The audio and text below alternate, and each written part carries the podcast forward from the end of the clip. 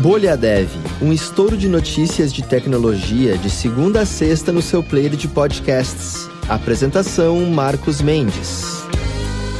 Olá, bem-vindos e bem-vindas ao Bolha Dev dessa terça-feira, dia 21 de março, aniversário de 17 anos do primeiro tweet, que foi enviado pelo Jack Dorsey lá em 2006, escrevendo: Oh, just Setting Up My Twitter, TWTTR, que era o nome da plataforma, que depois, claro, viraria Twitter com todas as vogais, para ficar mais fácil de escrever. Uma coisa curiosa sobre esse tweet é que faz uns dois ou três anos o Jack Dorsey vendeu esse tweet como uma NFT e quem pagou, pagou 3 mil, na verdade 2,9 milhões de dólares para ter a NFT desse primeiro tweet e depois tentou vender aí num novo leilão e não ofereceram nem 300 dólares por essa mesma NFT. Ela circulou, já tem recebido ofertas maiores ultimamente.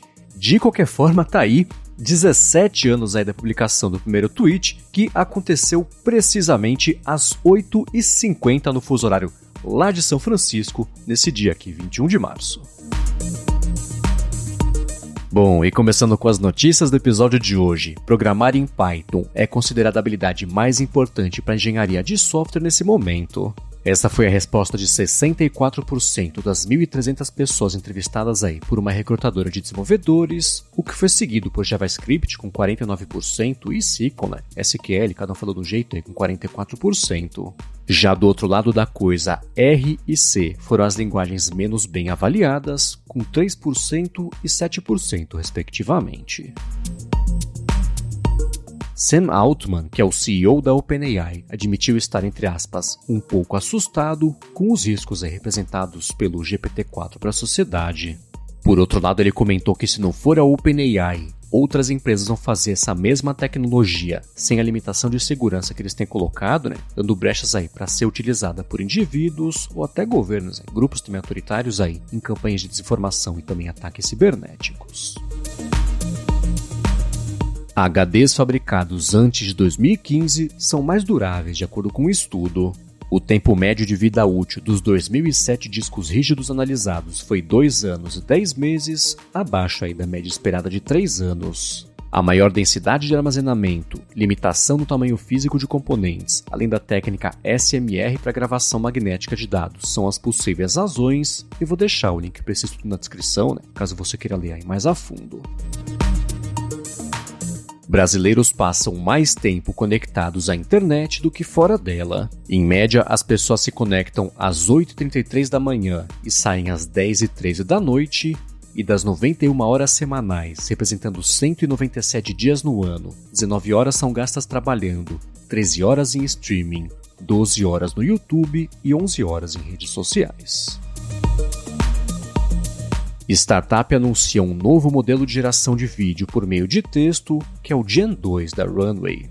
Ele consegue gerar vídeos de alguns segundos, ampliando a capacidade da versão anterior, né, que foi lançada no comecinho do mês passado, que só fazia edições. A empresa, que por sinal também ajudou a fazer o Stable Diffusion, espera fornecer amplo acesso ao sistema já nas próximas semanas. Falha nos dispositivos Google Pixel permite desfazer edições em todas as capturas de tela tiradas aí nos últimos quatro anos.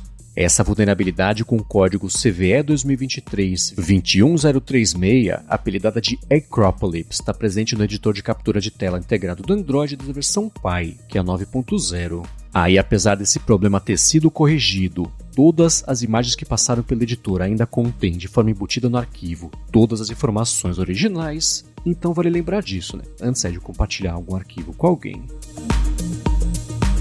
Netflix possui 70 jogos em desenvolvimento e quer lançar pelo menos 40 títulos ainda nesse ano. Além disso, a empresa está trabalhando também com vários estúdios externos e também está fazendo a tecnologia própria dela para streaming de jogos na nuvem.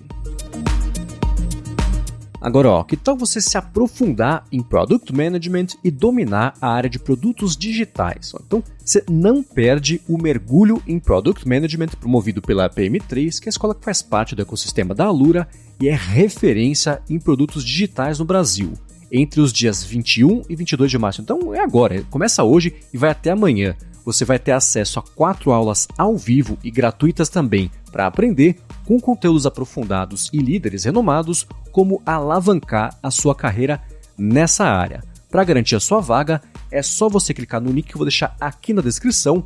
Então não perde o mergulho em Product Management promovido pela PM3. Agora, na quinta-feira, dia 23, então daqui a dois dias, às seis e meia da tarde, vai rolar uma live sobre carreira em programação no LinkedIn da Alura. A gerente de didática da Alura, a Mayra de Oliveira, vai receber a Alura Star e Dev Frontend também, Lissa Cavalcante, para um bate-papo bem bacana sobre como se desenvolver e se destacar nessa área. E para não perder, você faz o seguinte: você segue a Alura no LinkedIn, que é claro que você encontra o link também aqui na descrição do episódio. Bom, e passando a régua de vez aqui nesse Bolha Dev dessa terça-feira, eu vou trazer algumas respostas à pergunta que a Bisnaga tinha feito, que eu comentei ontem, ela publicou no Twitter com a hashtag BolhaDev, a seguinte pergunta.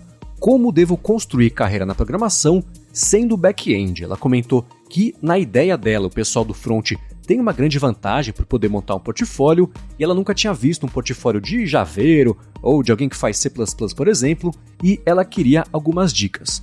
A Ra respondeu que estava no GitHub tudo que ela vem fazendo, exercício, por exemplo, que vai fazendo, as coisas novas também que está aprendendo. A Bisnaga até comentou, ah, tipo, exercício de lógica, ela falou que é exatamente isso. O Paulo Vital também comentou que ela pode usar o GitHub ou o GitLab como portfólio de projetos back-end. Lembrando que o GitHub ela consegue até criar uma página web hospedada por eles mesmo, onde ela pode listar os projetos. E ele também lembrou, falou para ela não esquecer, na verdade, de inserir o link para um perfil ou página lá do GitHub no currículo. Eu vou deixar mais uma vez o link para essa pergunta dela na descrição, porque se você tiver também uma resposta bacana, uma dica bacana para dar, você pode passar aqui na descrição, clicar no link do tweet da Bisnaga, citar a gente também, lembrar de citar a gente arroba bolhadevpod na sua resposta, que eu trago aqui no próximo episódio ou nos próximos episódios. Lembrando também que se você tem uma dúvida, se você tem uma enquete, por exemplo, que você quer que mais gente participe, que mais gente veja, mais gente possa responder, se você quer saber a opinião aí da Bolha Dev a respeito de alguma coisa, você também pode twittar tanto com hashtag BolhaDev quanto também direcionado pra gente com arroba BolhaDevPod, que a gente pinça também e traz isso ao longo dos próximos episódios. Como sempre, muito obrigado a quem deixa reviews e avaliações do Bolha Dev.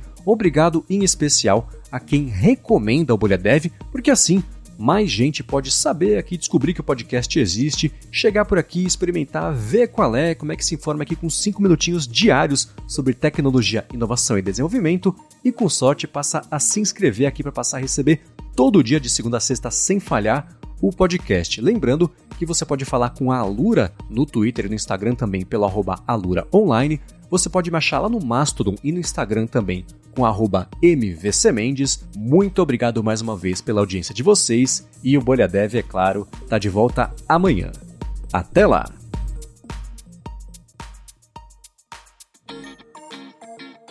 Você ouviu o Bolha Dev, oferecimento alura.com.br e Felipe Deschamps Newsletter.